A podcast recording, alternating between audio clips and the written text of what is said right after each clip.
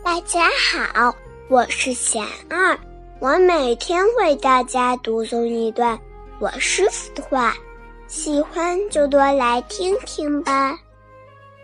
没有人能随随便便成功。我师傅说，没有人能随随便便成功。所有的成绩都是汗水与坚持换来。不要被困难打败。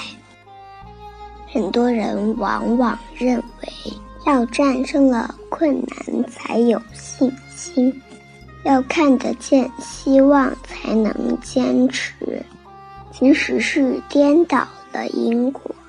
有信心才能战胜困难，坚持了才能看见希望。